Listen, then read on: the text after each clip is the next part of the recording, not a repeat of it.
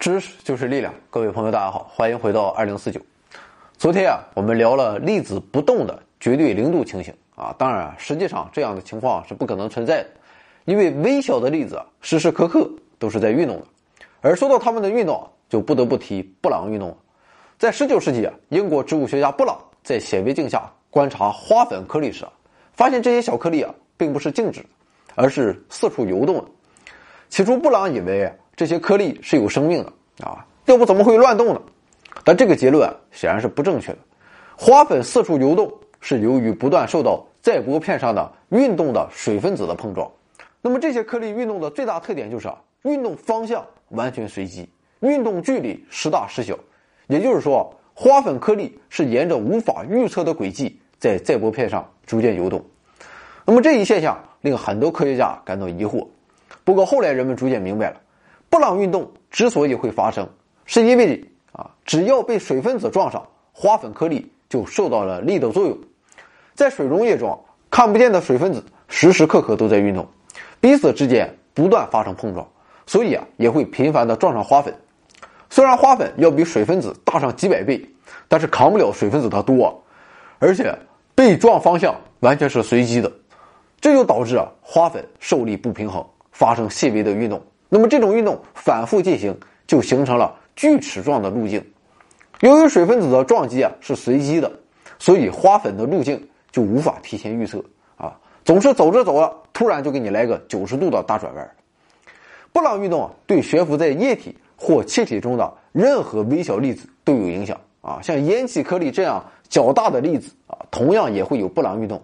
那么 PM 二点五呢，当然也是通过放大镜或者显微镜。我们就能看到这些颗粒啊，好像在空气中跳动。粒子所受碰撞力的大小与分子的动量有关，所以啊，如果液体或气体中的分子的质量较大啊，或者速度较快，比如说高温流体，那么颗粒所受的撞击力就会更大。十九世纪末期啊，人们开始致力于从数学上解释布朗运动啊。也许让你想不到的是啊，解释布朗运动的人是爱因斯坦。在一九零五年啊，也就是爱因斯坦发表狭义相对论和阐述光电效应的那一年，他发表了关于布朗运动的论文。爱因斯坦基于热力学理论，成功的解释了布朗所观察到的颗粒的精确运动。其他物理学家也从布朗运动中看到了流体中原子存在的证据。那么一时间，很多人纷纷接受了还备受质疑的原子理论。那么没有规则的布朗运动还会告诉我们什么呢？主要有两点啊，一个是扩散效应，一个是分形。那么随着时间的推移啊，颗粒会因布朗运动而移动相当一段距离，但这种移动啊，肯定啊不如其在不受任何阻碍以直线运动时来得远。这是因为颗粒运动具有随机性，第一步的运动还是向前的，紧随的下一步你就不知道它是向前的还是向后了。所以啊，如果把一组颗粒投入水中的某处，你无需任何搅拌。和水流的辅助，颗粒自己就会扩散开来，啊，每个颗粒都沿着自身的轨迹扩散，由聚集状态变为分散状态。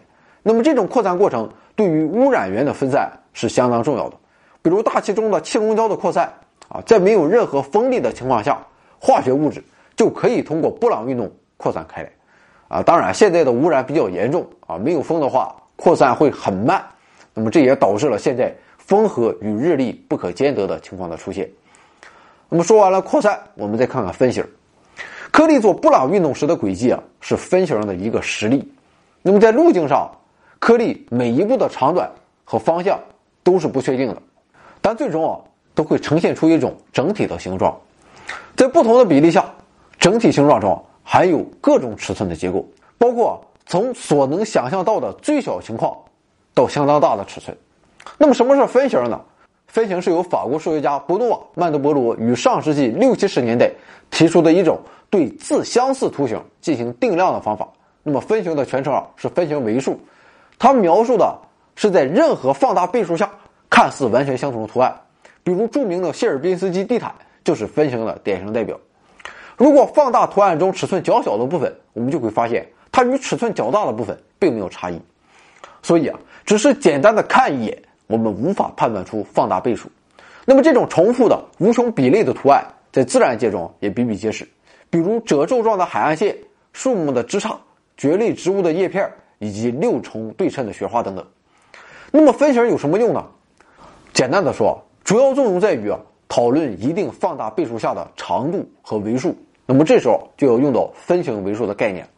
我们举个例子啊，现在假设我们沿着海岸线测量厦门和香港的距离，假如测量结果是五百公里啊，这个数是我编的啊，可不要当真了。现在啊，我们把比例放大，如果将海岸线上的每块岩石都考虑在内，那么我测量的结果还有可能就是两千公里。那么再进一步，如果测量所有的沙子，结果可能就要上万公里了。所以啊，这里所说的绝对长度。取决于测量时所采用的标度，如果做法粗糙一些，就是之前的五百公里了。那么从这个意义上说，分形维度测量的是粗糙度。许多分形形状，比如海岸线的轮廓，都可以通过一系列的随机行走步骤得到。而随机行走与布朗运动是有关系的。那么根据布朗运动，也就是随机运动序列所衍生出的数学理论，可以得出许多在科学领域得到广泛应用的分形图案。比如在计算机游戏中，就可以用分形图案在背景上创建一些山脉、树林和云彩；在空间映射程序中，也可以使用分形对粗糙地带的凹凸表面进行建模，用来帮助机器人引导自己顺利的通过不平坦的地域。当医生需要分析身体中复杂部位的结构时，啊，比如肺部许多粗细不一的分支结构，啊，分形同样大有用武之地。啊，别小看分形。它不仅在这些直观的领域有巨大的应用，哪怕在预测未来啊诸多随机事件所产生的风险和其他情况时，布朗运动同样有用。比如洪水和股票的波动，那么股票市场就可以看作是股票的组合，而股票价格就像布朗运动中分子的运动一样，它是随机变化的。那么布朗运动同样可以适用于像生产和决策之类的社会过程建模。那么总之啊。随机的布朗运动，并非仅仅只能描述一杯热茶中茶叶的运动，它有着许许多多种表现形式，并产生了广泛而深远的影响。看来，随机的微观舞动却给了我们认识规律的重要手段。一切随机，却都自有其乘法。添加微信号 d i r a c 二零四九，进入群聊大讨论。我们诚邀八方贤士做点微小工作。分享人生经验，提高知识水平，努力改变自己，争取改变世界。有思想的人啊往往是不合群的，直到他们来到了二零四九。